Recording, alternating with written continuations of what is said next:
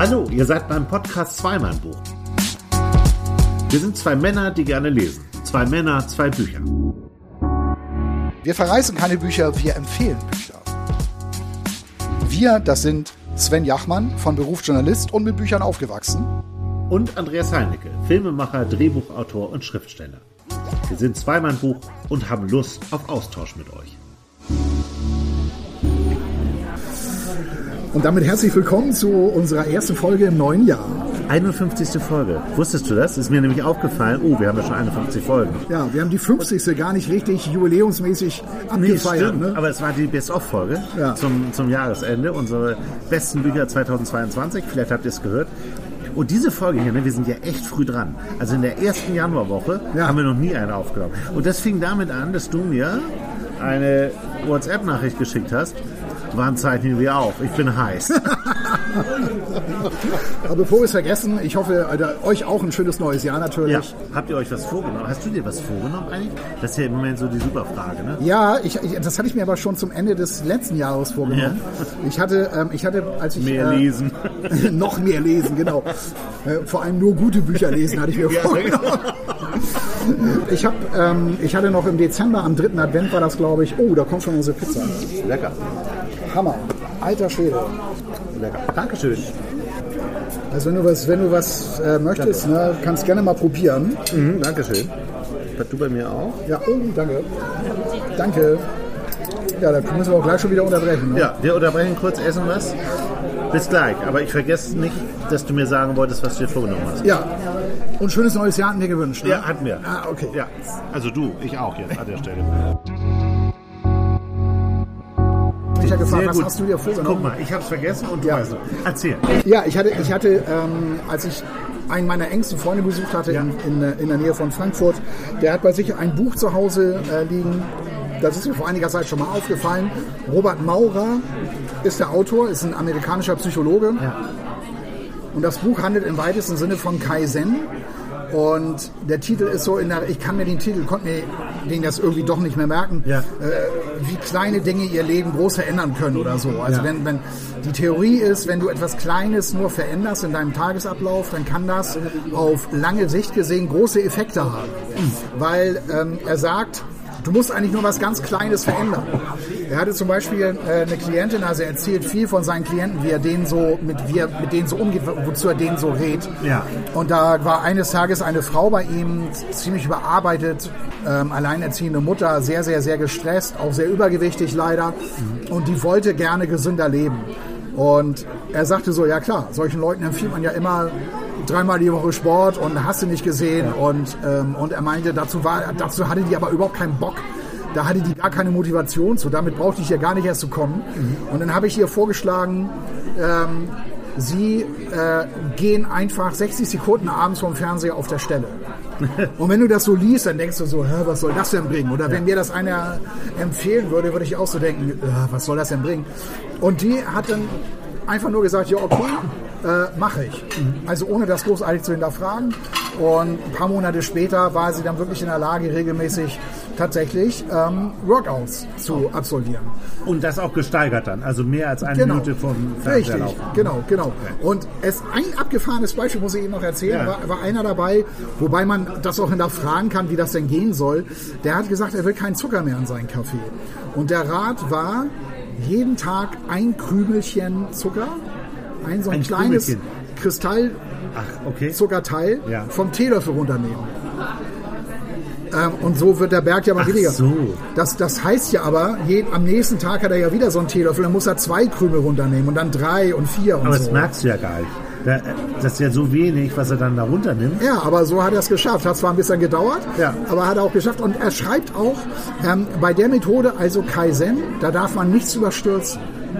Das macht man halt ja, so. Ja, ja, ja. Und man guckt einfach, ja, okay. Ja, das ist ja das alte Ding auch von Diäten und so, die ja, ja. immer nur kurz funktionieren.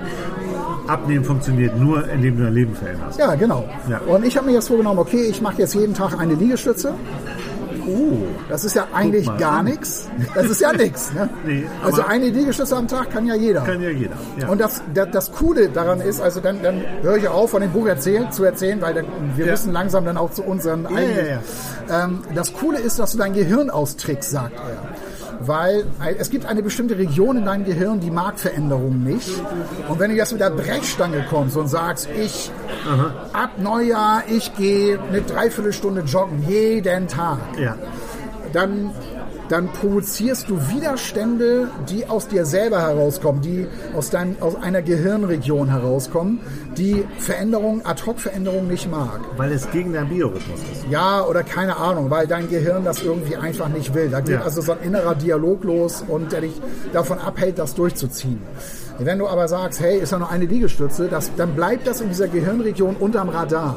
Das heißt, du trickst dich selber aus. Wobei ich mich dann auch frage, ja, kann das wirklich funktionieren, weil in meinem Hinterstübchen habe ich ja, sage ich ja, ähm, ja, ja klar, du machst ja zwar nur eine Liegestütze, aber du willst ja im Grunde genommen, willst ja irgendwann mal 50 oder so. Aber noch regt sich kein Widerstand. Ich habe es übrigens schon ausbauen können auf Liegestütze eine Minute am Tag. Ah, okay. Also ich, ich meine, wir haben heute, ich glaube, 5. Januar. Ja. Richtig? Ich habe das, das heißt, schon. Du hast in diesem Jahr fünf Liegestützen. Nein, du hast mehr gemacht, weil ich du hab, eine Minute jeden Tag trainierst. Ich habe schon mehr gemacht weil ich halt in einer Minute, ich schaffe inzwischen 15, aber mit viel, viel Anstrengung. In einer Minute? In einer Minute. Also ganz ruhig. Du musst ja ganz ruhig du eigentlich ganz, ganz, ganz langsam machen. Aber auf der anderen Seite, ja. eine Minute in deinem Tagesablauf ist nichts. Ja, ja, ja. Also kannst du das doch locker unterbringen. Ja, das ist auf jeden das Fall. Das motiviert. Das hat mich das jetzt inspiriert, das Ja, finde ich gut. Habe ich so noch nie angegangen, das Thema. Ja. Noch nie. Stimmt. Vielleicht schließe ich mich an. Ja.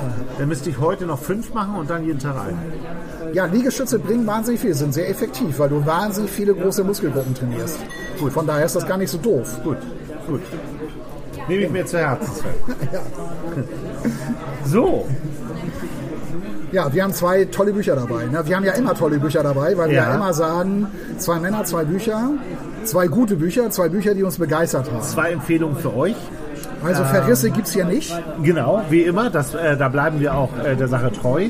Hat ein bisschen dazu geführt, weil ich verfolge ja auch dein, deine, deinen Twitter-Account, äh, dass du äh, mehrere Bücher offensichtlich ausprobiert hast, oder zumindest eins ja. in, den, in den Winterferien, was dir jetzt nicht so gut gefallen hat. Richtig.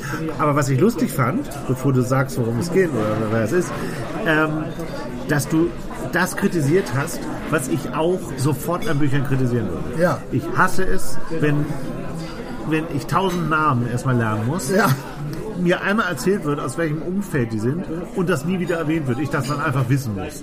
Das finde ich anstrengend. Ich hatte das ja gepostet, auch bei Instagram. Ja. Und dann äh, habe ich das Buch, ich habe das Bild extra so ein bisschen hässlich gemacht, damit sie das so gleich so abholt. Ja. Wenn man das so im Feed das war so ein sieht. Diogenes-Buch. Das war auch noch ein Diogenes-Buch. Ja, also selten vorkommt. Tut mir sehr, sehr leid. Ja. Ich möchte mich bei Diogenes auch an dieser Stelle wirklich entschuldigen. Ich habe das, hab das Foto also extra so ein bisschen unschön gemacht, ja.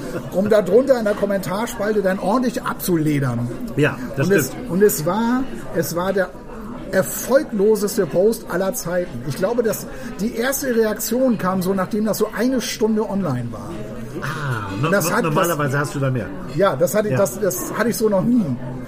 Und das weiß nicht, ob, ob, ob das jetzt ein Zeichen sein soll, es besser dass zu wir lassen. Einfach nicht, dass wir einfach nicht kritisieren sollten. Ja, wir, wir, wir, sollen loben. Ja, genau. Also, also ein Insta-Post sollte nach Möglichkeit also lieber positiv sein. ja, aber gut, bei zweimal Buch gibt es keine negativen. Ja, und das, und das Foto muss natürlich besser aussehen. Das ist schon ja, klar. Ja, das ja, ist ja, schon klar. Auf der anderen Seite, es war jetzt ein Schwarz-Weiß-Bild. Die funktionieren ja eigentlich auch manchmal ganz gut. Ja. Aber das war unterirdisch. Beschäftigst du dich mit sowas? Also wie man erfolgreich Instagram Posts ja. Das ja, meine ich. Ja, ich weiß es zwar bis jetzt immer noch nicht. Also es gibt natürlich so bestimmte Instagram-Profile, gerade so im Bücherbereich, ähm, die sind mega erfolgreich. Und wenn man sich die anschaut, die Bücher sind immer toll fotografiert. Meistens folgen diese Fotos ja. auch dem gleichen Prinzip, mhm. damit der damit der das Profil, ich hätte schon fast gesagt der Stream, aber damit das Profil ja sehr einheitlich aussieht. Das ist ganz, ganz wichtig.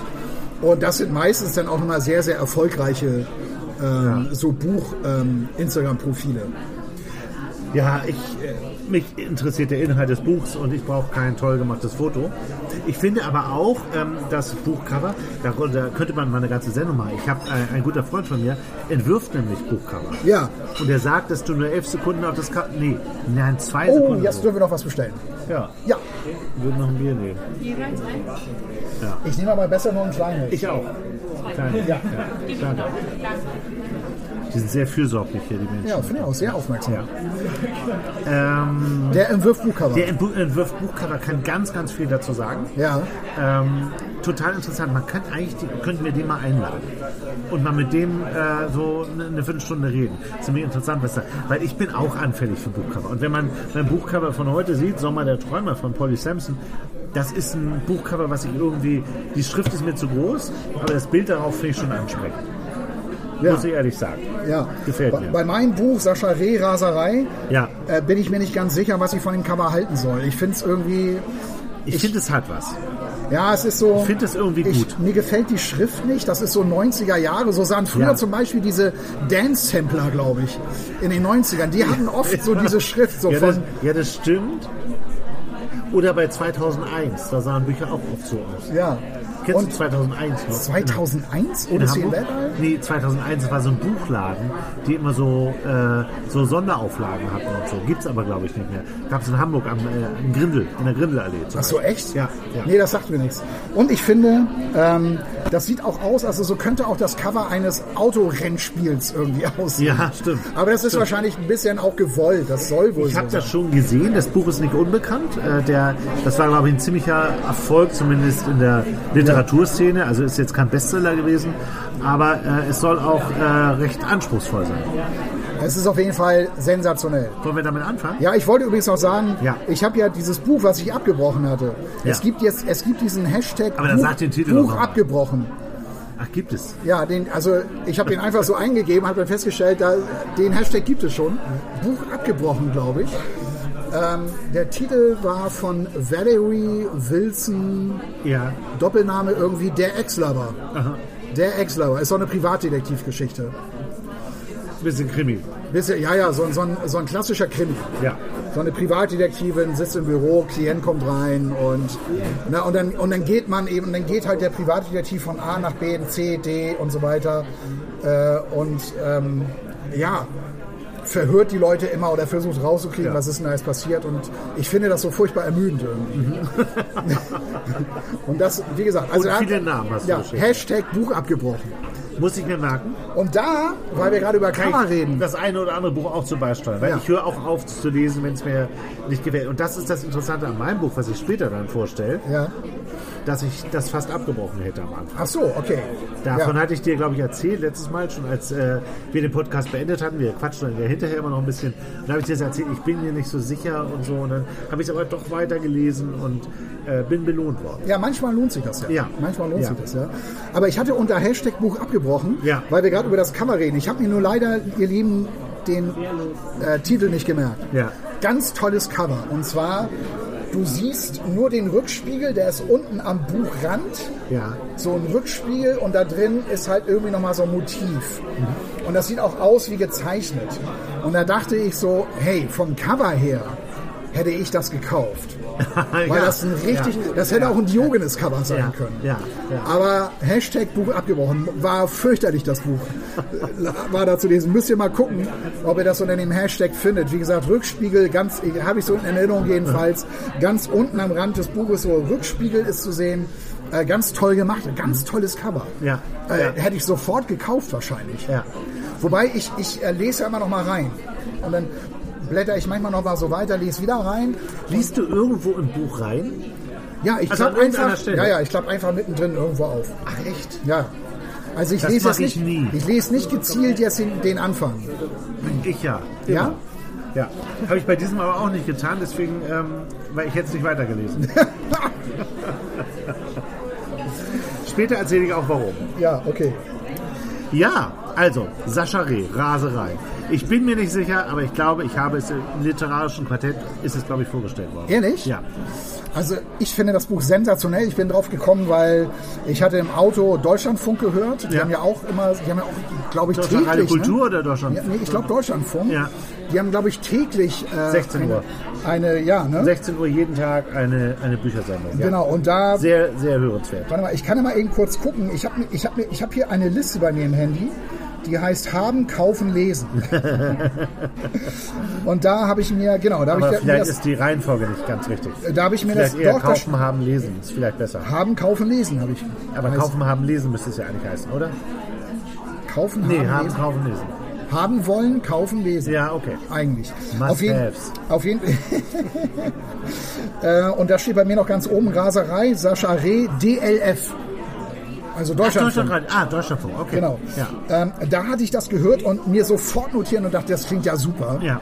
Und dann hatte ich Kontakt mit, ähm, mit einem Leser aus, äh, aus Hamburg. Äh, Der hat äh, den Instagram-Account Die Seitenschneider, ist da Mitautor, Okay. äh, Mitinhaber des Accounts.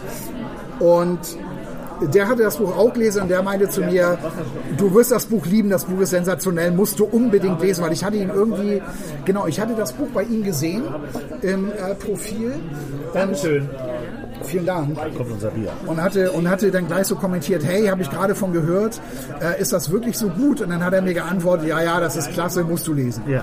Ähm, also das wurde mir dann sofort bestätigt und da war für mich klar, äh, das Buch werde ich mir auf jeden Fall besorgen und habe es gelesen und kann vorweg sagen, es ist wirklich sensationell. Sehr es ist, schön. Es ist Sehr- wirklich, es ist, mein, mein Jahr hat mit einem Knaller angefangen, das muss man echt so sagen. Oh, Prost. Darauf schon wir, wir haben Bier, wir haben zwei Bücher. Was soll schief gehen? Darf ich das einmal in die Hand nehmen? Ich, finde Ja. ich finde es ja immer interessant, es ist ja ein gebundenes Buch bei dir. Da ist ja auch mal ein Foto vom Autor drin. Ah ja, Ja, der Blick in die, geht in die 74, Ferne. ja, das muss man als Autor. 1974 in Duisburg. Schal natürlich um, ne? Natürlich. Das sind halt so die echten Literaten. Das sind die Literaten. Ja, damit habe ich nichts zu tun. Also als Autor, als Leser schon. Äh, Das Buch handelt davon, dass ein Paar äh, war unterwegs in Italien, ähm, ähm, weil sie beide einen Reiseblog betreiben und damit ihr Geld verdienen. Sie kommen also nach Hause, äh, das ist Berlin. Und es sind nur noch wenige Meter eigentlich bis zu ihrem Haus. Sie, sie werden abgeholt, ich glaube von seiner, von, der, von, der, von seiner Schwiegermutter, also von der oder vom Schwiegervater, weiß ich jetzt nicht mehr so genau. Ähm, und sie gehen so über, über die Straße und er sieht schon vom Weiten, da, da nähert sich so ein SUV. Und als er dann das zweite Mal hinguckt, ist, hinguckt, ist er schon gefährlich nah und dann passiert es auch schon. Der Fahrer hat komplett die Kontrolle über sein Fahrzeug verloren, war wahnsinnig schnell, also war wohl mit 100 Sachen unterwegs und hat seine Frau und, ja, und eins seiner beiden Kinder überfahren und die sind beide tot. Das ist ja Und er und sein zweiter Sohn, also es sind Zwillinge, äh, die Kinder waren Zwillinge und er hat überlebt mit dem, mit dem zweiten Sohn. Und so fängt das, so fängt das an. Eigentlich fängt es an auf der Rückfahrt.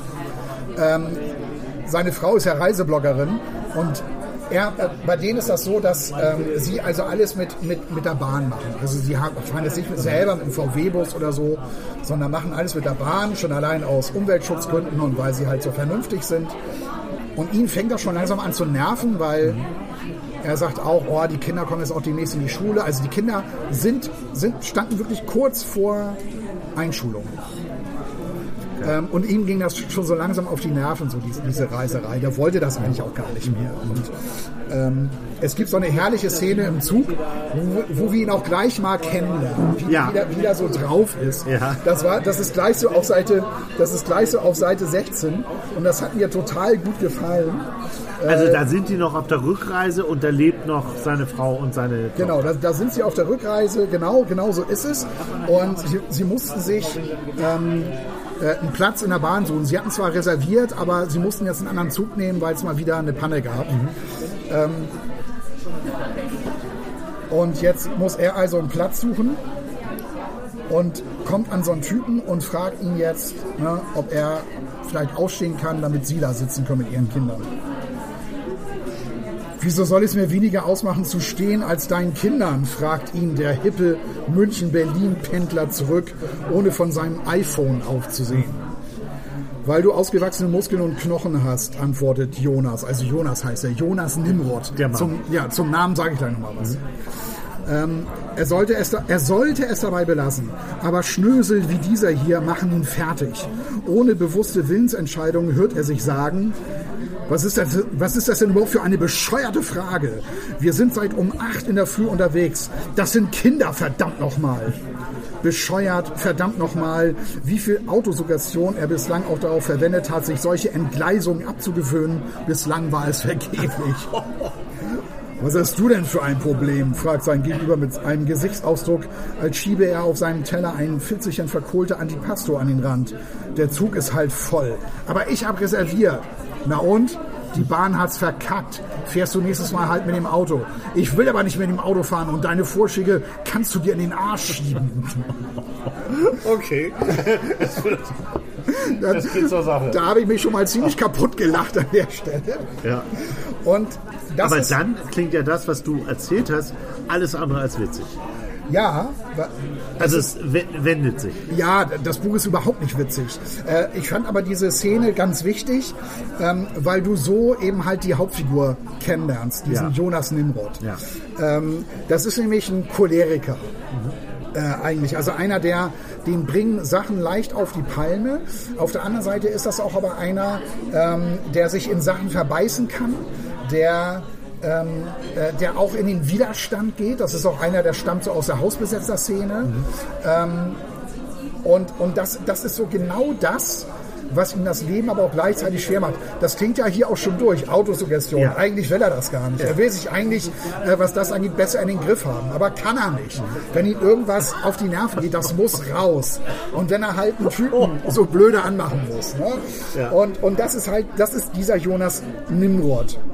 Und ich, und ich dachte, Nimrod, Nimrod.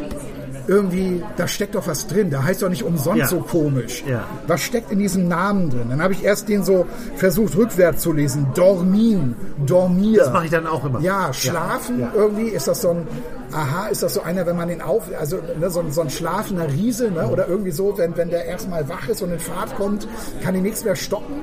Ist auch so ein bisschen so, Nimrod hat aber tatsächlich eine Bedeutung. Also übrigens ganz nebenbei, ein Album von Green Day heißt Nimrod. Ach was? Ja, ja? Nimrod heißt, das ist so das Erste, was dir begegnet, so Jäger, der Jäger. Das ist ein Israel, ist, äh, ist meine ich, äh, kommt das aus dem Altgriechischen oder, aus dem, ja. oder sogar aus dem Hebräischen. Ja. Äh, und was ich ganz witzig fand, eine israelische Luftbodenrakete heißt auch Nimrod. Es hat dir also keine Ruhe gelassen. Das hat mir keine, dieser Name hat mir keine Ruhe gelassen. Also ich will jetzt nicht damit sagen, dass der Typ eine israelische Luftbodenrakete ist, aber eigentlich ja. Also ja. den Typ bringt man leicht zur Raserei.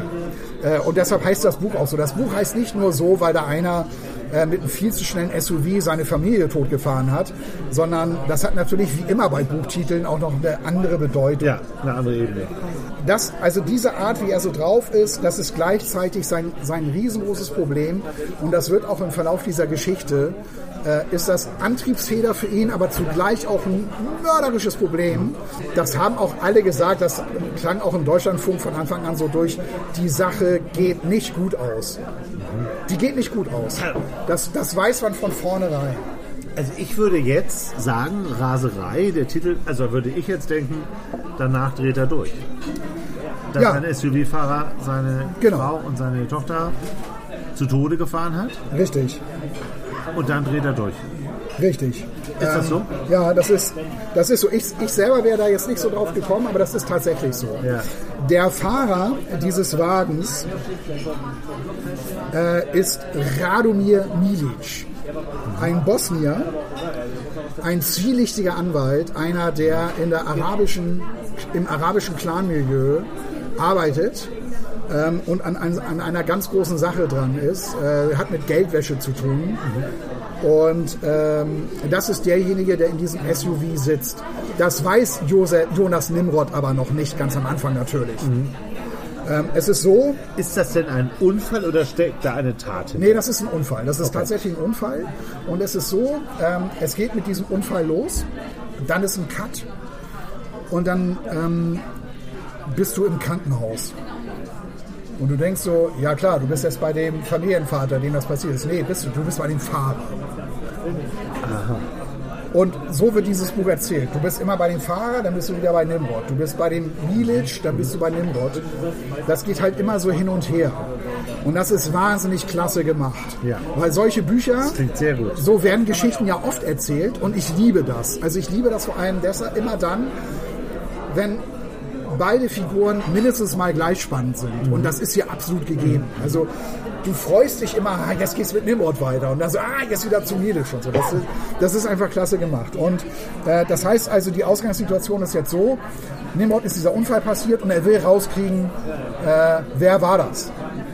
Äh, was ist das für ein Fahrer, was ist das für ein Typ gewesen? Die Zeitungen berichten natürlich und in den Zeitungen ist schon zu lesen, ja, hier schwerer Unfall, zwei Menschen gestorben, äh, der Raser war ein Anwalt aus dem Clan-Milieu, da steht schon eine ganze Menge drin, aber der Name nicht. Der Name wird einfach nicht genannt. In dem Zeitungsbericht steht aber auch, der Typ war alkoholisiert.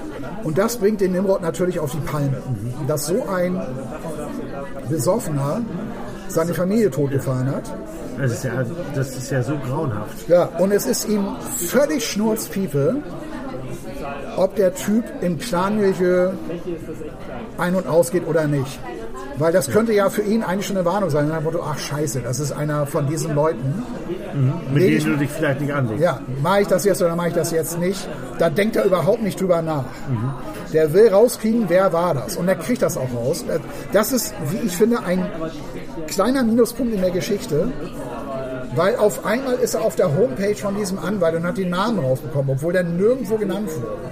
Er hat auch, er ist auch ähm, zur, zur Zeitung gegangen, zur BZ, die darüber berichtet hat. Das ist auch eine geile Szene. Die wollen ihn natürlich gar nicht reinlassen, weil versuch mal als Außenstehender in eine Redaktion Ja. reinzukommen. Ja. Und das ist herrlich beschrieben. Das kann, das kann Sascha Reh macht das wirklich fantastisch, wie er diese Leute beschreibt, wie er diese Szenen auch beschreibt, wie er diese, diese ähm, überhebliche Arroganz auch dieser Medienleute beschreibt, die eigentlich gar nicht wollen, dass er da mit denen irgendwie redet oder so. Ähm, obwohl er äh, vorher mit den Autoren da telefoniert hat. Ähm, das ist wirklich herrlich beschrieben. Aber auch die nennen ihn den Namen nicht. Äh, aber er fliegt auf einmal raus. Ähm, obwohl vorher noch gesagt wird, ja, er hat den ganzen, ganzen Tag damit verbracht, herauszubekommen, wer das ist. Äh, Clan-Milieu ist auch ziemlich unübersichtlich. Da gibt es viele, eine ganze Reihe von Anwälten. Ähm, aber er findet den Namen trotzdem raus.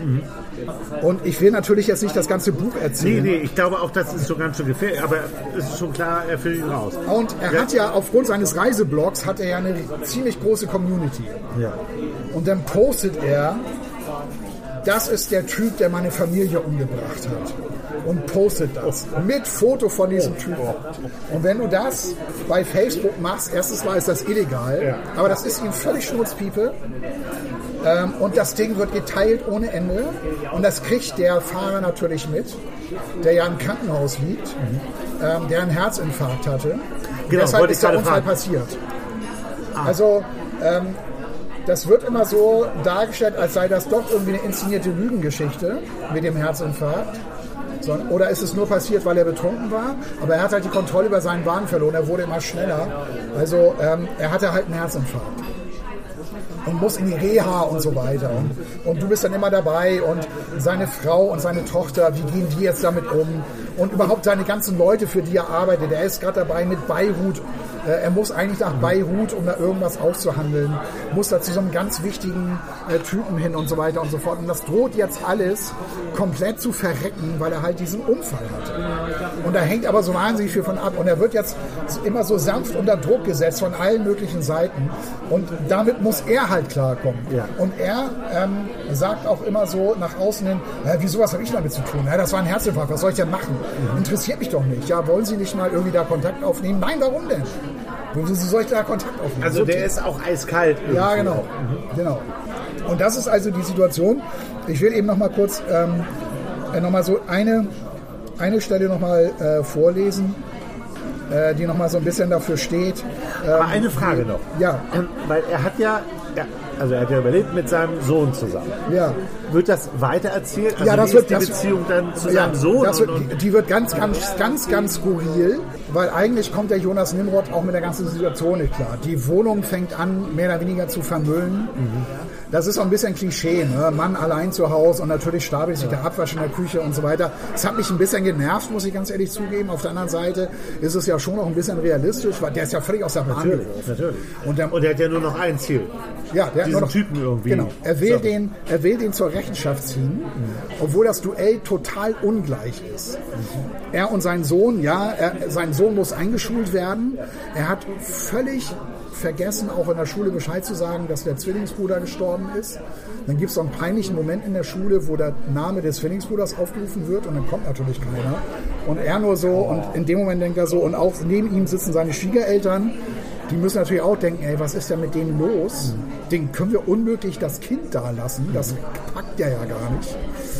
Ähm, und die Geschichte wird weitererzählt. Auch gegenüber seinem Sohn rastet er aus, weil der Sohn wird auch ein Bettmesser, mhm. ähm, weil der Sohn dann irgendwie dann auch so, ja, die, die einfachsten Dinge nicht begreifen will. Auch nicht, warum seine Mutter und sein Bruder gar nicht mehr wiederkommen, bis der Vater ihn dann anschreit. Sie kommen auch nicht wieder, weil sie sind tot, verstehst du? Tot, tot, tot.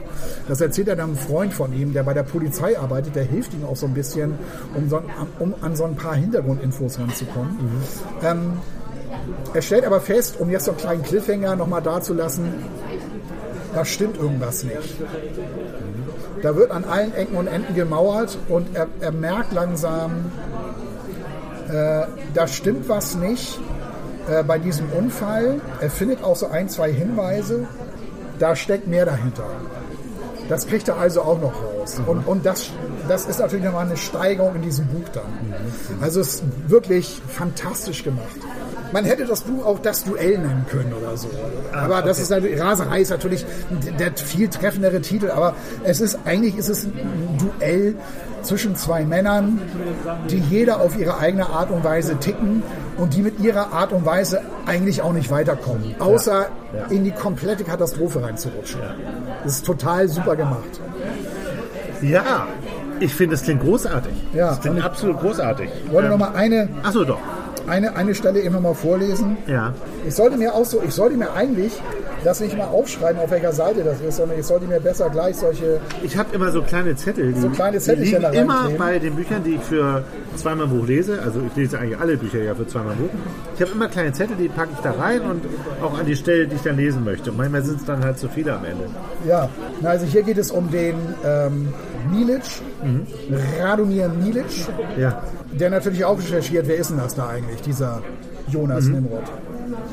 Dieser Nimrod ist ein absoluter Niemand. Alter 35, beteiligt an irgendeinem Reiseblog, Mitglied in der deutschen Umwelthilfe, ein Typ, der laufend Petitionen zu Öko- und Antifa-Themen zeichnet, Mitglied im LPG-Supermarkt ist und im Elternausschuss der Kita sitzt, ostdeutsche Sozialisation in den Nullerjahren, Hausbesetzer-Szene und Aktivist im linken Spektrum, dann Hartz-IV-Aufstocker und im Nebenerwerb Musiklehrer. Er hat keinerlei Verbindung zu irgendjemandem und ist absolut ahnungslos, mit wem er sich hier anlegt.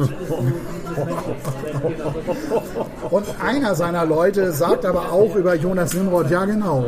Und das sind diese Typen, die völlig unkontrolliert werden. Also nämlich in Acht. Davon handelt dieses Buch. Also ich kann, ich kann mich da wirklich nur wiederholen. Sensationell. Sensationeller finde, Roman. Ganz ehrlich, das klingt auch sensationell. Das klingt nach einem großartigen Plot. Ja, hart, ist, aber glaube ich wirklich. Ja, das ist, das ist, das ist echt super hart. Und vor allem, das ist mir gar nicht aufgefallen. Ich gebe ganz ehrlich zu, das habe ich, ist mir erst dann aufgefallen, als ich noch mal so ein paar andere Titel gelesen habe. Das Buch beginnt mit Kapitel 10 und hört mit Kapitel 1 auf. Also es wird so runtergezählt wie so ein Countdown. Und nachher Showdown. Ja, und nachher Showdown. Ja, genau. So, so ist das Buch aufgebaut. Kann man nicht aufhören zu lesen. Kann man absolut. Also ich habe wirklich, ich habe ich hab mir das Buch geholt äh, zwischen den Jahren, habe mich gleich, als ich das Buch hatte, am Nachmittag gleich hingesetzt. Ich habe sofort die ersten 100 Seiten in einen Rutsch durchgelesen. Ja. Ähm, wirklich, äh, wirklich klasse gemacht. Sascha Reh ist auch einer sehr erfolgreicher Schriftsteller, schon oft ausgezeichnet worden. Ja. Name sagt mir auch was, ja. Ja, und äh, wenn du das Buch liest, denkst du auch, jo, völlig zu Recht. Ja. Da sind noch viel mehr Preise drin. Also wenn er, wenn er auf diesem Niveau bleibt, da ist noch viel mehr drin für Sascha Das Reh. ist immer so das Problem, ne, dass man Bock hat, ach, von dem müsste ich jetzt eigentlich alles lesen. Ja. Aber dieser Podcast zwingt uns auch zu, das nicht zu tun. Ja. Weil dann sind, hat man halt, wir können nicht jedes Mal ein Buch von Sascha Reh ja, genau. vorstellen. Ja. Also, ja, ich weiß nicht, was in diesem Jahr noch kommen soll. Ich, ich, ich glaube. Ich mag das schon. Das ist du jetzt schon, so für dieses Buch. Ja, das ist jetzt schon in den Top 3. Top 3 ja. Äh, ist drin. Auf jeden Fall. Na, wir sagen das, weil wir machen ja auch mal unsere Best-of-Sendung und äh, haben wir gerade gemacht. Ja, da muss viel passieren, um das vom Platz 3 zu stoßen. Also ich finde, das äh, klingt wirklich nach einem ganz großen Buch. Das Jahr fängt gut an. Für dich, ne? Bei mir ist die Geschichte ein Tick anders. Ähm, ich hatte ja in einer der Folgen schon erzählt, ich war ja auf der Buchmesse und da ist man ja überladen mit allem möglichen Input. Also man hat ja immer nur so ein paar Sekunden Zeit, eigentlich sich Bü Bücher anzugucken, also Buchcover, dann nimmt man sie in die Hand und liest was. Und ich muss vorab mal sagen. Es ist der Buch-Overkill. Ja, es ist der totale Buch-Overkill. Ja. Und man fragt sich auch immer, wer soll das alles lesen? Ne? Ja. Und ich habe äh, dieses Buch gesehen, Sommer der Träume von Polly Sampson. Und ich dachte irgendwie, dieses Bild von dieser Frau da vorne drauf, das habe ich schon mal irgendwo gesehen. Und äh, dann drehe ich das um und lese, worum es geht. Äh, Erzähle ich natürlich auch gleich. Wo ist das? Wo das erschienen ist? Oder, oder nee, das, das, das ist Griechenland. Ach das so, ist die ja. Insel Hydra. Ähm, und die Insel Hydra äh, sagt mir natürlich sofort was, weil Leonard Cohen da eine Zeit lang gelebt hat, äh, in den frühen 60er Jahren. Okay, ja. Und ich muss äh, vorab sagen, ich bin ein riesen Leonard Cohen-Fan. Ja. Ich halte den für einen der besten Songschreiber aller Zeiten. Ich habe von ihm eine, ich glaube, 700-seitige Biografie gelesen. Ich habe von ihm alle Alben. Ich bereue das sehr, dass ich den nie live äh, sehen konnte mehr. Äh, der ist ja bis zu seinem Tod noch äh, live aufgetreten mit ist Hut und Anzug und hat so großartige Songs geschrieben wie nur wenige. Halleluja unter anderem, der ja so der meistgecoverte Song überhaupt ist. Und äh, über den es auch gerade einen Film gibt, in den Kinos übrigens, den ich aber leider noch nicht gesehen habe. Das ist aber nicht, bei, bei dem Namen muss immer an jemanden denken, der soll so wahnsinnig schwierig in Interviews sein. Und Leonard Cohen war ein wahnsinnig freundlicher. Ach so, okay. Dann, dann, war das jemand anderes. Ja, ja. Wer war denn das noch? Aber also dir sagt Leonard Cohen jetzt nichts. Ja, ja, doch, also klar. Also als, ja, ja. als, Songschreiber, als Songschreiber. Leonard Cohen, den Namen kenne ich natürlich. Ja, ja. Wahnsinnig tiefe Stimme, glaube ich. Wahnsinnig so, ne? tiefe Stimme, ja, genau. Ja. Zum Ende seines Lebens wurde diese Stimme immer tiefer. Er litt unter sein Leben lang unter äh, Depressionen, war dann, ich glaube, zwölf oder 13 Jahre lang in einem Kloster, in einem Schweigekloster kam zurück und hat eigentlich in den letzten Jahren äh, erst sein Leben so genossen. Ähm, Leonard Cohen spielt in diesem Buch eine Rolle. Ach. Und als ich den Buchrücken gelesen habe, war auch klar, äh, es geht unter anderem auch um Leonard Cohen. Viel wichtiger ist aber seine Muse, Marianne. Marian, äh, So Long Marian ist einer seiner großen Hits gewesen. Also das geht um diese Frau. Und sie ist seine Muse, ist jetzt eine Künstlerin, die auf Hydra zur gleichen Zeit gelebt hat, als Leonard Cohen dahin kam. Erzähl ich gleich. Aber, Aber muss. Marianne hat nichts mit dem Sisters of Mercy Hit zu tun. Das ist nicht dieselbe Marianne, die da. Ähm, naja, Marianne Sisters, so. Sisters of Ja, äh, doch, ziemlich sicher sogar. Ach so. Weil Sisters of Mercy ist ja ein Song von Leonard Cohen. Danach haben die sich ja auch benannt. Ach, ach, okay, ja. genau. Und ähm, äh, Marian ist, äh, eine, eine, hat eine wichtige Rolle in, im Leben von Leonard Cohen äh, gespielt. Die, wird unter anderem in diesem Buch auch erzählt. Also Marian ist eigentlich mehr, die Hauptperson ist eigentlich eine fiktive Person, aber Marian spielt darin eine, eine ganz große Rolle. Ich wollte nur einmal kurz erzählen, warum dieses Cover mich so angesprochen hat. Ja. Ich hatte nämlich ähm, auch im letzten Jahr ein Mare-Magazin gekauft. Manchmal, wenn man ein bisschen Zeit hat, lese ich das ganz gern. Und da ähm, gibt es eine, eine Titelstory, der Sommer der Popgiganten. Und da geht es eigentlich um die Rolling Stones, wie sie in Südfrankreich äh, Steuerflüchtlinge waren, in, einer, in einem Schloss gelebt haben, das heute einem russischen äh, Oligarchen gehört. Und da haben die halt wilde Drogen und Sexpartys gefeiert. Und äh, waren steuerpflichtig und haben da Exile on Main Street, also ein sehr bekanntes Stones-Album aufgenommen. Ja. Und äh, es geht aber auch, darunter steht schon der Name Leonard Cohen. Und da dachte ich, ich lese eigentlich immer alles über den, weil der mich als Person wahnsinnig fasziniert hat. Und dann schlage ich das auf und lese das. Und da ist ein ähnliches Foto. Ich habe das gerade schon bei Instagram, äh, bei unserem Live-Video kurz gezeigt. Da ist äh, die gleiche Frau aus einer anderen Perspektive fotografiert. Und daran habe ich mich sofort erinnert, als ich dieses Cover gesehen habe. Ja, tatsächlich. Wenn ja. man das sieht, wenn man Ja. diese beiden äh, Fotos vergleicht. Ich werde es auch nochmal posten äh, auf unserer Zweimalbuchseite. Diese beiden äh, Bilder nebeneinander muss man sich mal angucken. Andere Perspektive ist aber die gleiche Frau, ist nämlich diese Marianne. So, und daraufhin habe ich dann dieses, äh, dieses Buch bestellt. Ja. Erst, ich habe das ja letztes Jahr dir schon erzählt, angefangen zu lesen und dachte, boah, das kann ich nicht machen. Irgendwie spricht mich das überhaupt nicht an. Und es liegt eigentlich echt am Anfang. Und das ist auch das Mango dieses Buchs. Es ist vorne ein wirres Hin- und Herspringen in Zeiten. Aha, ja. Ähm, Das ist eine Kunstform, die, die äh, Polly Sampson, über die ich auch gleich noch ein bisschen was erzählen kann, gewählt habe, die ich nicht nachvollziehen kann. Ich weiß nicht, was das soll. Es fallen viele Namen ein. Die Geschichte bekommt aber langsam dann die Kurve und wird eine tolle Geschichte. Es hat aber Wie lange dauert das? Wie viele Seiten ja, ungefähr? ja ähm, Wie lange muss man da also durch? Auch einer der ganz, ähm, der ganz wenigen Kritikpunkte an diesem Buch ist, dass das sehr wenig Handlung hat eigentlich. Also es geht eigentlich um etwas anderes in diesem Buch. Ja. Vielleicht erzähle ich noch mal kurz erst was zu der Autorin, Polly Sampson. Polly Sampson. Genau, die habe ich dann natürlich gegoogelt. Ich kannte die Frau nicht. Ja. Ähm, und dann erschien immer etwas über Pink Floyd und David Gilmour, also den Gitarristen von Pink Floyd. Ja. Und ich habe mir gedacht, hä, wie, wa- warum? Äh, dann sagt Polly Sampson in einem Interview, es wird bald ein neues Album von David Gilmour geben, also von den Pink Floyd-Gitarristen. Die sind ja mit Roger Waters, das ist ja der Sänger, die sind ja total verstritten, Ja. treffen sich ja nur noch vor Gericht. Und dann finde ich raus, ah, das ist die Ehefrau von David Gilmour, also von den Pink Floyd-Gitarristen Das ist ja unglaublich. die auch ganz viele Texte für Pink Floyd geschrieben hat übrigens. Was? Ja. Und die äh, also sehr in, diese, in, in der Pink Floyd Freundschaft äh, verbandelt war, also soweit man bei denen überhaupt noch von Freundschaft sprechen kann. Sie hat bei der The Division Bell Tour, äh, während dieser Tour haben die geheiratet, also David Gilmour und die Sampson. Fantastisches Album übrigens. Großartiges Album, Ja. finde ich auch. Ähm, sowieso, äh, wir sind ja beide, äh, Pink Floyd mögen wir ja beide gern. Ja. Du, glaube ich, noch einen Tick mehr. Also ich, ich glaube, es gibt nur ein, ein, ein, einen schlechten Song auf der, auf, auf der Division Bell. Auf der Division Bell. Ja. Äh, ich weiß den Titel jetzt gerade gar nicht. Ist so, ist so viel mit Stimmeffekten. Das nervt so, nachher total. ja, ja, Aber ja. alle anderen Tracks sensationell. Ja, also diese Polly Sampson jedenfalls als Autorin ist sehr in diesem ganzen Pink Floyd-Ding verstrickt, logischerweise, weil sie auch für die David Gilmour Album so, äh, Songs und Texte geschrieben hat und auch für das neue Album, wo sehr viel wieder an Texten geschrieben hat. Ja. Polly Sampson muss für dieses Buch unfassbar viel recherchiert haben. Ja. Und das ist das, was mich nach einiger Zeit an dem Buch fasziniert Finde ich auch immer super. Ja. ja. Weil sie nämlich die Geschichte von, gar nicht von Leonard Cohen auf Hydra erzählt, sondern eine fiktive Person, eine äh, gewisse Erika Hart äh, spielt die Hauptrolle.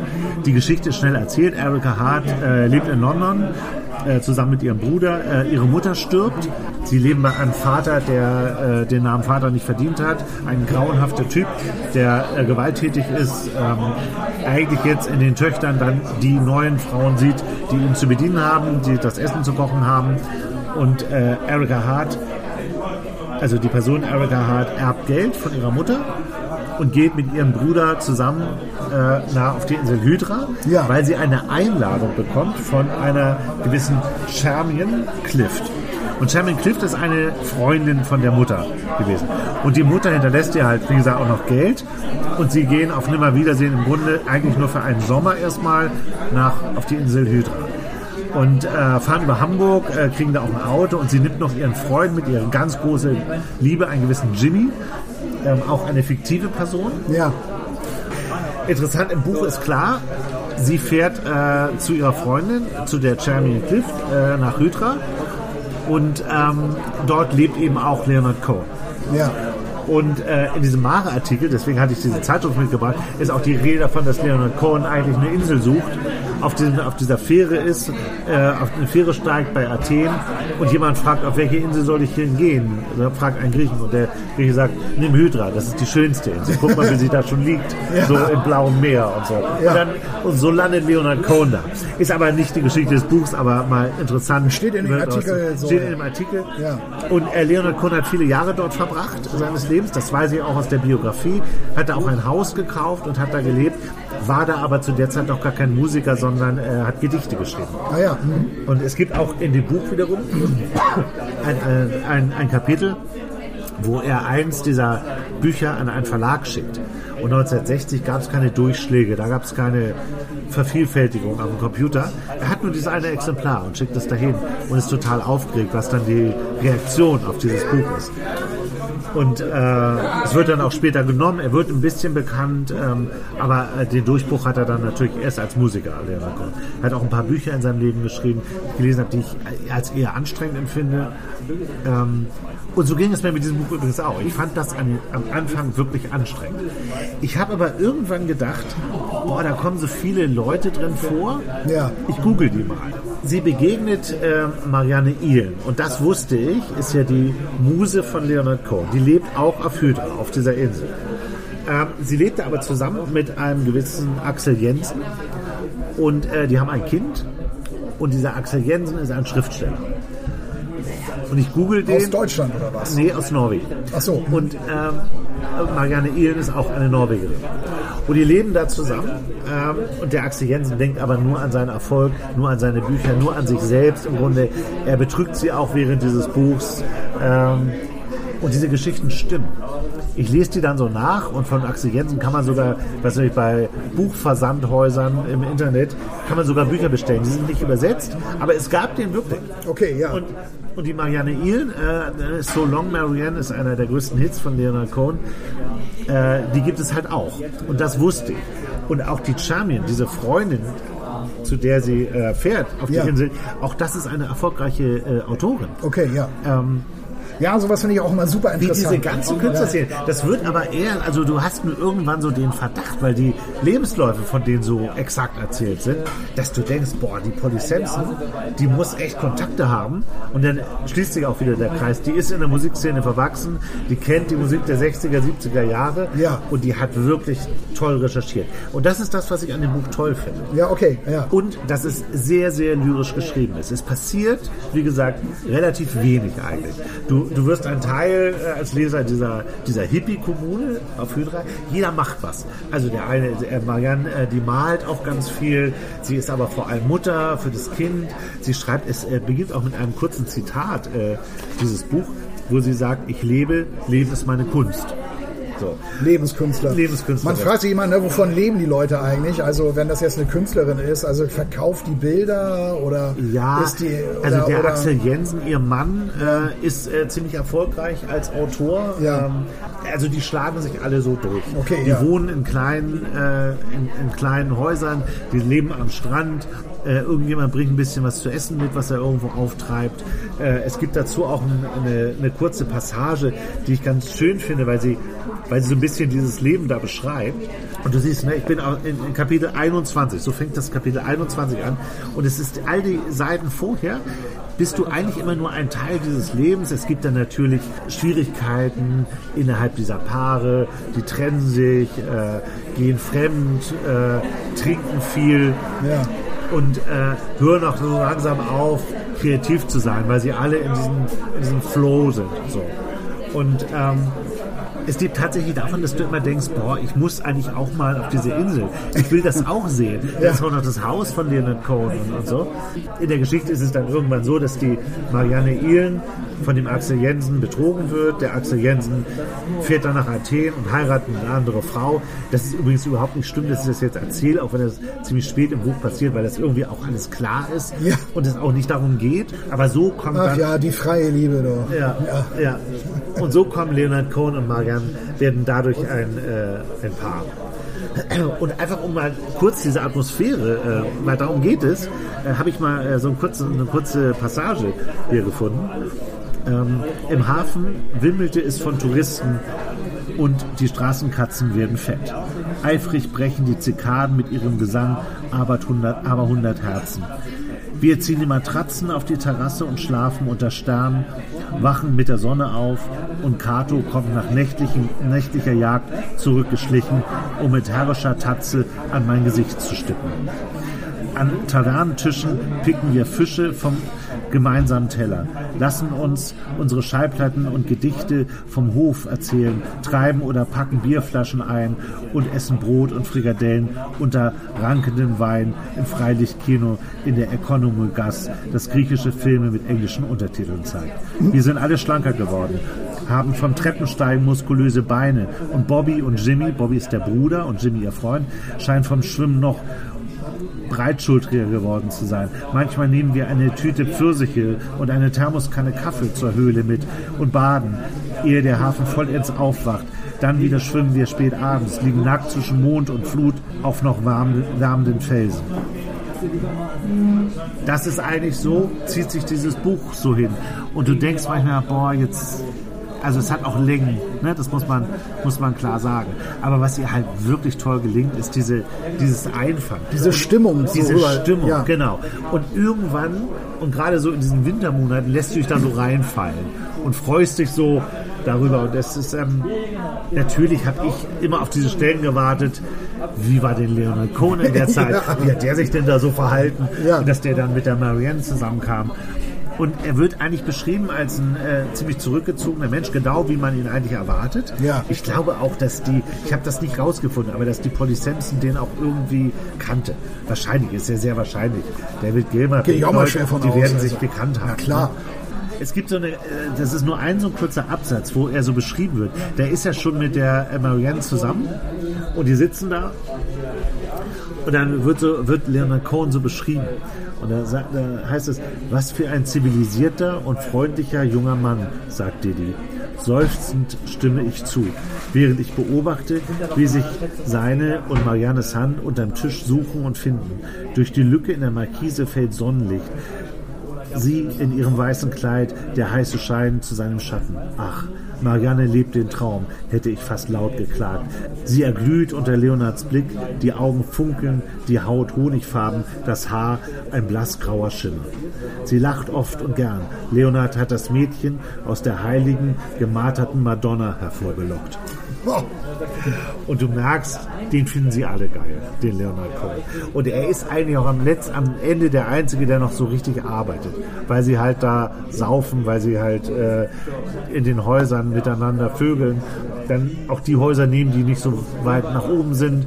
Also die, die wohnen zwar alle in einzelnen Häusern, aber hängen halt immer so zusammen. Und erzählt werden diese ganzen einzelnen Geschichten von denen. Es gibt später dann noch ein, das Ende äh, dieses Buchs äh, gefiel mir persönlich überhaupt nicht, äh, weil äh, der, der, Rest spielt dann wieder in London und das verstehe ich nicht. Der Sommer ist irgendwann zu Ende ja. und äh, damit ist auch diese komische Clique von Menschen zu Ende. Und es ist auch in diesem Mare-Magazin, was ich dann an der Stelle auch nochmal äh, zitieren muss, da gibt es ein Bild, äh, wie diese Kommune da sitzt. Und dann lese ich so die Namen die da zusammensitzen. Das ist ja ein Originalfoto von Ja, Hüber. Wahnsinn, Wahnsinn. Und das sind die alle. Das sind die ganzen Figuren aus diesem Buch, sitzen hier zusammen und machen Musik, sitzen zusammen und trinken Wein und, ja. und essen was. So. Also wer und ist da alles? Leonard Cohen natürlich. Ja, genau. Leonard, Leonard Cohen, äh, das ist der hier mit der Gitarre in der Hand. Ja. Und die ganzen Autoren und die ganzen Maler aus diesem Buch. Einige empuppen sich wie dieser Axel Jensen als totales Arschloch. Ja, aber der Roman wird hier nicht erwähnt immer. Der, der, mit keinem Wort wird dieser Roman erwähnt. Finde ich ganz komisch, ja. weil es in Teilen... Ist ja naheliegend so eigentlich. Sehr ne? naheliegend. Ja. Ich fand es auch wirklich komisch. Es sind ein paar andere Geschichten in diesem Artikel, aber es, es deckt sich irgendwie so. Und weißt du, mit diesem Wissen und mit den Geschichten um diese Personen darin ist das Buch natürlich total super. Ja, ja, ja. Also gerade wenn man sich auch so äh, für die Geschichte äh, interessiert. Leonard Cohen geht ja dann irgendwann zurück nach Kanada, der ist ja äh, Kanadier. Äh, die beiden trennen sich dann auch. Ähm, Leonard Cohen kriegt ja einen äh, Sohn mit einer anderen äh, Frau und wird dann ja so zum Superstar. Und die Marianne Ehlen ist, glaube ich, 2017 an Leukämie gestorben. Oh, wie bitter. Ja, und ich habe aber auch, von ihr gibt es auch einige Bücher und die beziehen sich halt schon immer auf diese Liebesgeschichte. Ähm, aus anderen Perspektiven erzählt. Aber immer mit so einer ganz, äh, wie dieses ganze Buch auch geschrieben, immer mit so einer ganz feinfühligen, tollen Art. Also das, das Buch lebt wirklich von Formulierung und das ist eine ganz tolle, eine ganz tolle Lyrikerin fast, die Polly Sampson. Ich war neulich äh, kurz vor Weihnachten in einer großen Buchhandlung, Thalia in Hamburg. Und äh, da war auf der auf dieser Empfehlungsliste war wieder ein Buch von Polly Sampson. Das heißt äh, aus Freundlichkeit. Und da dachte ich, ach, das ist ja irgendwie komisch, wenn ich jetzt ein altes Buch empfehle. Aber ich habe jetzt noch mal ein bisschen was über sie gelesen und das gilt schon als ihr großes Buch. Und äh, das auch das auch völlig zu Recht. Ja, ja. Ja, das erinnert mich so ein bisschen an, an das Buch von Edgar Rey, was, was ich ja auch mal hier vorgestellt hatte, ähm, äh, über den Schriftsteller Erich Maria Remarque, der ja von ja. Berlin total äh, spannend war. Genau. Der da in einem, in einem Ort an, am, am hier, See oder nee, nee am äh, Lago Maggiore? Am Lago Maggiore, ja. genau. Da haben viele Künstler auch, Schriftsteller, Künstler, ja. auch so Lebenskünstler ja. äh, in Ascona, genau, Ascona, Ascona ja. Äh, äh, gelebt und das war ja auch eine ganz fantastische Welt irgendwie. Und das stimmte ja auch alles. Also jede Person hat so gegeben, hatte auch so gelebt. War ja auch erstaunlich, was man über die Leute da so erfahren hat. Genau, und das ist hier auch so. Nur bei, bei denen, die du äh, genannt hast damals, das waren ja große Namen. Ja. Die kannte ich alle nicht. Ich hatte nur irgendwann so das Gefühl, hm, äh, das klingt alles so biografisch. Ja. Das Buch ist sehr biografisch auf eine Weise. Ja. Ähm, ob Polly Sampson da, die, die war zu jung, die wird da nicht gewesen sein. Aber sie muss irgendwie mit Leuten gesprochen haben, die dabei waren. Das kannst du so, das kannst du so einfach nicht schreiben. Ja, und auch, obwohl auch nicht so recherchieren. Also, nee, also das, äh, das ist wirklich eine Meisterleistung, das ja. Buch auf, auf diese Art zu, recherchieren und auch zu schreiben. Nummer eins der Sunday Times Bestseller. Ja. Also war äh, in, in, England ein, ein Riesenerfolg. Sie, lebt ja mit David Gilmer zusammen in England, in einem Haus mit ihren Kindern auch. David Gilmer hatte wohl, äh, nee, sie hatte wohl ein Kind. Das hat David Gilmer dann äh, adoptiert und die haben selbst noch drei Kinder. Also ja. Haus voller Kinder wahrscheinlich auch schon schon groß äh, inzwischen. Aber lustig, ne, dass das die, die Frau von David Gilmer ist, die dann so ein Buch schreibt. So ein Buch schreibt. Über die Frau im Grunde oder Freunde von Leonard Cohen. Ja. Eine Zeit lang. finde ich schon, finde ich schon äh, sehr interessant. Ja, ja, finde ich auch. Finde ich auch. Ist aber äh, ist ein, ein echtes Vergnügen gewesen, das Buch. Nach echt anfänglichen Schwierigkeiten. Also, wenn ihr das Buch kauft und lest, haltet durch. Man wird irgendwann belohnt. Und recherchiert diese Leute, die da drin sind. Dann wird das immer interessanter. Der Axel Jensen ist wohl auch in äh, Norwegen kein Unbekannter. Der war da schon eine große Nummer. Äh, aber ist nicht äh, ins Deutsche übersetzt worden. Nach meinem Wissen zumindest. Okay, okay. Aber der schreibt was dann? Wird das klar? Der schreibt auch Romane. Ja, ja, okay, die, ja. Schreiben, die schreiben äh, schon Romane und sind untereinander auch, die diskutieren natürlich auch total viel darüber. Und die sind aber auch sehr kritisch so untereinander. Und, und äh, aber feiern sich auch gegenseitig, motivieren sich gegenseitig. Das ist schon so eine, also diese, diese Hippie-Kommune, ne? Ich, man, man erwischt sich auch so ein bisschen so daran, dass man so denkt, boah, wäre ich vielleicht damals in den 60er Jahren, als das so alles so losgeht, wäre ich selbst anfällig dafür geworden. Oder Woodstock auch später dann, ne? 69. Ja, klar. Ja. So, wäre ich auch vielleicht Hippie gewesen zu der Zeit. Habe ich, die Frage habe ich mir gestellt und ich glaube, eine gewisse Anfälligkeit hätte ich dafür gehabt. Also es klingt auf jeden Fall ähm, so sehr ziemlich ähm, ja, abenteuerlich und, und natürlich auch reizvoll, ja. äh, wenn man mal so leben kann für eine Zeit lang. Ja. Auf einer griechischen Insel, immer schönes Wetter und immer so relaxte Stimmung so um einen rum. Habe ich so aber selber auch noch nie, noch nie so mitgemacht, noch nie nee, erlebt. Nee. Also jedenfalls nicht, nicht über einen so langen Zeitraum jedenfalls. Ich habe mal ein, äh, ein paar Wochen in einer Surfer-WG äh, bei, äh, in Los Angeles gelebt. Nee. Am Redondo Beach, ja. Vier Wochen. ja, weil ein Freund von mir dahin ausgewandert, ein damaliger Freund von mir, und äh, das waren, also die haben einfach nur für Surfen gelebt. Die haben sich, glaube ich, mit sechs Leuten eine kleine Wohnung geteilt. Ich hatte da auch eine Matratze auf dem Boden. Und der eine, weiß ich noch, der kam, ich weiß nicht, aus Puerto Rico oder so. Und der saß immer morgens am Strand mit einer Banane. Der hat am Tag so eine Banane gegessen, sonst nichts. Und auf die Wellen geguckt und immer geguckt, ob, ob das sich irgendwie lohnt. Das waren ganz schräge Leute, also alles tolle Leute. Da lief immer nur Bob Marley oder, ja. äh, oder irgendwelche Metal-Zeug. Das war ganz schräg. Und dann, und dann hat der sich irgendwann, hat er dann angefangen, so einen Job zu machen. Und äh, in, in, Los Angeles, um genug Geld zu sparen. Und dann ist er einfach mit dem Surfbrett zum Flughafen gegangen und hat ein One-Way-Ticket nach Hawaii gebucht. Und dann habe ich nie wieder was von dem gehört. Also ob der da jetzt lebt, ob der vielleicht später Jack Johnson geworden ist oder so, keine Ahnung. Aber äh, es war lustig, es war eine das komische ist ja unglaublich. Zeit. Und habt ihr den zum Flughafen gebracht dann? Oder? Äh, nee, das war, das war sehr viel später. Das, das war später, ja, ja, ja, Ich weiß, ich war dann noch so ein bisschen in Kontakt, da wo, lebten zwei Spanierinnen, äh, die auch äh, dem Surfen verfallen war. Dieser Freund von mir, dieser Deutsche, dann der Typ aus Puerto Rico und noch ein äh, Fünfter, weiß ich nicht mehr, es ist ewig her. Aber die lebten halt nur für, für Surfen, nur für die nächste Welle. Und das sind dann ja so Klicken, die, wo, die sind dann immer zusammen und äh, 500 Meter weiter ist dann die nächste Clique, die auch dann in den Wellen sitzt den ganzen Tag und auf Wellen. Cool. Irgendwie cool. Ja, es war cool. Ich finde dann immer so, mir ist das dann nach einiger Zeit zu viel Stillstand. Das kann ich aber nicht so ab. Ich muss dann schon, schon Bewegung haben. Ich habe ja auch schon mal hier im Podcast über meine Punk-Vergangenheit gesprochen. Ja. Und dieses, dieses No Future und dieses Nix machen wollen, das kann ich auf Dauer nicht. Dann stört mich das. Ich finde das als, als Einblick irgendwie spannend, genau wie das auch oder auch dieses Buch. Aber so auf Dauer wäre das nichts für mich. Ja, und auch den ganzen Tag am Strand zu sitzen, auf die Welle zu gucken, also ja. das geht für mich, also ich finde das auch ungesund. Also ich würde mich ja. da ohne Ende verbrennen dabei. Ich brauche auch Stoff. Achso, also im, im, Kopf oder am ja, Kopf? Ja, überhaupt. Also ich müsste da wahrscheinlich immer im langen, langen Hemd und, und einer weiten, ja. langen Hose sitzen, weil ich, ich würde das gar nicht überleben. Mir ist es dann auch zu wenig irgendwann. Ja, natürlich. Also das, irgendwie ist das ein, auch ein komisches Leben. Ich glaube, wir bräuchten viele Bücher da. Ja, auf jeden Fall. Das haben die aber alles nicht gemacht. Ja. Die haben kein Fernsehen geguckt, die haben keine Bücher gelesen. Die saßen am Strand den ganzen Tag und haben gekifft natürlich. Ich weiß nicht, ob du dann auch irgendwann noch die, die richtige du, Welle erkennst, die, ja. wenn sie dann kommt. Ja, Ey, das war unsere erste Ausgabe. Ja, Wahnsinn. 2023. So ein bisschen Sommerfeeling ist hier aufgekommen. Ja, ich brauchte das ein bisschen. Jetzt ja. in diesen Wintertagen. Und jetzt lese ich ja gerade einen sehr, sehr düsteren schwedischen Krimi. Ach den so, ich das nächste Mal vorstelle. Aber du hast es ja auch so gewollt. Ich habe das so gewollt. Ich hatte da Bock drauf. Ja. Ja. Ja, ich, ich, nächstes Mal vor. ich lese auch gerade das Buch einer schwedischen Schriftstellerin, Wer erschoss Bambi oder wie auch immer das hieß, oder ja. Wer hat Bambi getötet. Aber so ganz, so ganz wie heißt es, warm werde ich damit nicht. Okay. Ich bin ja schon ziemlich weit gekommen. Ich bin mir nicht sicher. Die Zeit läuft. Wir haben zwei Wochen Zeit. Ja. Und mein Buch ist richtig dick. Richtig dick. Oh, ja. Über 500 Seiten. Nein. Ja, ja. Ich das muss reinhauen.